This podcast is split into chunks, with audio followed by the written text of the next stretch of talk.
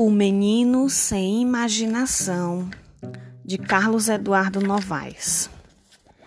Maria botou o jantar e, pela primeira vez desde que nasci, vi toda a família reunida à volta da mesa. Como nos velhos tempos, exclamou o vovô satisfeito. Ele disse que no passado era assim as pessoas sentavam juntas, conversavam e trocavam ideias na hora das refeições. Disse que foi a chegada da televisão que provocou uma debandada geral. Eu fiquei calado, mas me irritava muito ver alguém falando mal da televisão. Para mim, ela apenas permitiu que cada um comesse quando quisesse, porque as pessoas não são obrigadas a sentir fome à mesma hora. Vamos conversar sobre o quê? perguntou o vovô, que não obtendo resposta continuou. Não podemos perder esta oportunidade. Ela talvez não se repita nunca mais. Qualquer coisa, resmungou mamãe desinteressada. Eu queria fazer um comentário sobre o jogo. Ah, futebol não. Mamãe cortou a frase de papai. Existe algum tema mais relevante do que o sumiço da televisão? Indagou titia. Ah, eu não aguento mais falar sobre isso, disse papai. Nem eu, concordou a mana. E mergulhamos todos num longo silêncio. Eu havia colocado Fantástica sobre o aparador, na minha frente, mantendo seu controle remoto ao lado do meu prato, como um talher. Não acreditava que a TV fosse demorar muito mais fora do ar porque papai falou que os donos das emissoras são poderosos e logo vão dar um jeito nisso. Eu dava uma garfada, ligava e desligava Fantástica. Dava outra garfada, ligava e desligava. E ligava e desligava, até que papai saiu do silêncio e bateu na mesa. Para com isso, Tavinho. Que mania! Só quero saber quando a imagem vai voltar.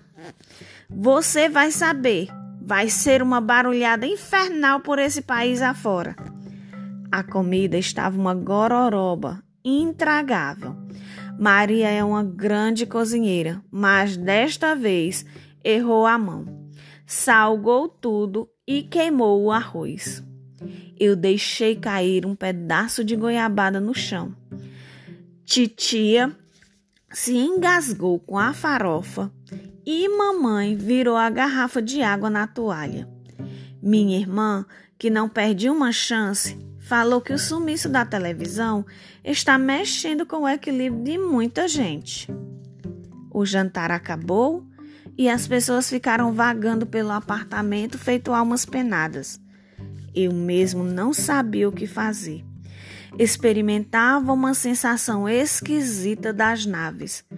Foi me dando sono uma vontade de me encolher debaixo das cobertas.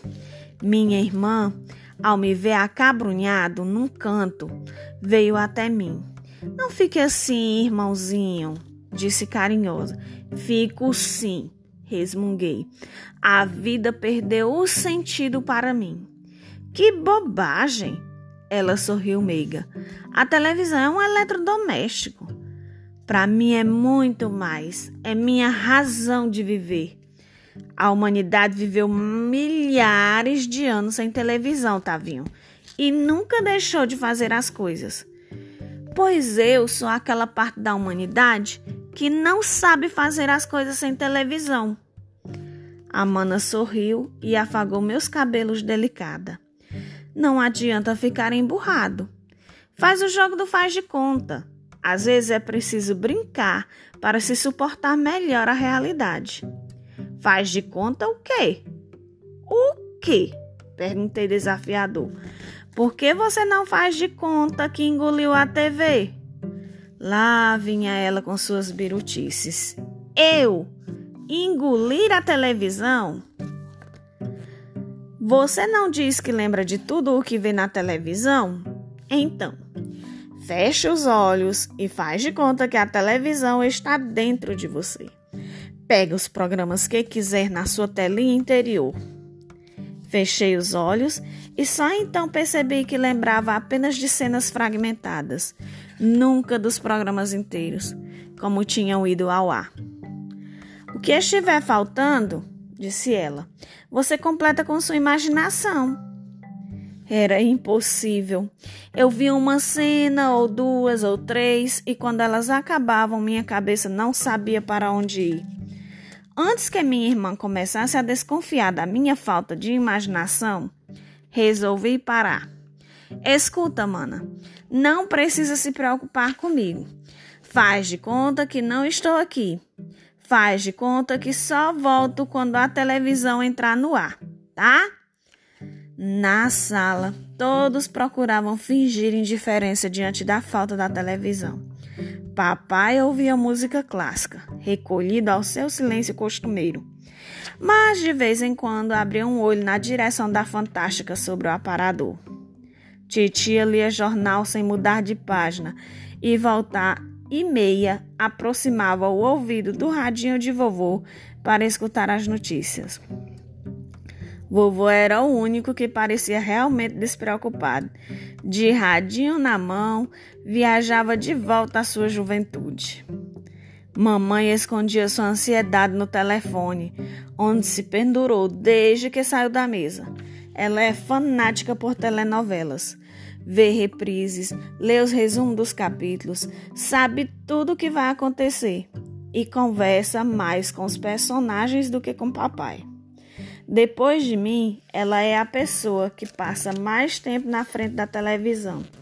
Diferente de papai, que só aparece para ver esportes, e da mana que só assiste a esses programas do mundo animal para ficar perguntando se a gente sabe como reproduzir o onitorrinco.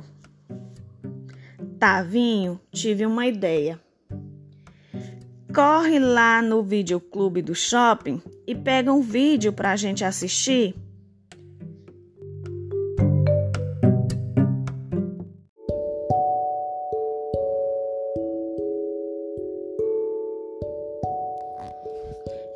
Eu não suporto fita de vídeo. Ninguém entende como eu, gostando tanto de televisão, detesto essas fitas. Explico os vídeos não têm vida própria. Vivem de explorar a televisão. Minha irmã diz que o videocassete está para a televisão como o boneco do ventríloco.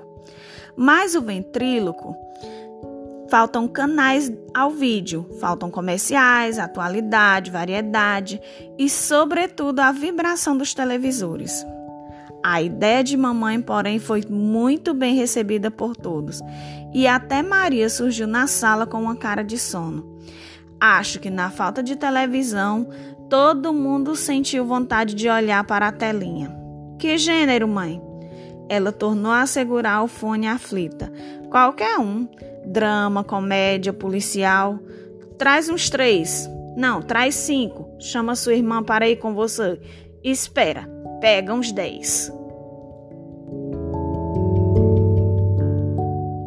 As tirinhas são um gênero textual que utilizam linguagem mista, ou seja, linguagem verbal, que é a parte escrita, e a linguagem não verbal, que é a parte de imagens, os desenhos, as metáforas visuais. As tirinhas surgiram nos Estados Unidos por falta de espaço nos jornais, elas tinham que ocupar uma parte bem pequena, mas acabaram caindo no gosto dos leitores e em pouco tempo passaram a utilizar páginas inteiras, especificamente na coluna de humor.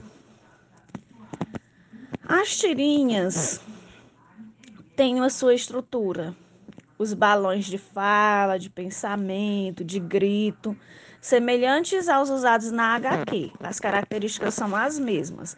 No entanto, ela é constituída de apenas três ou quatro quadrinhos com uma história bem breve, muitas vezes de humor,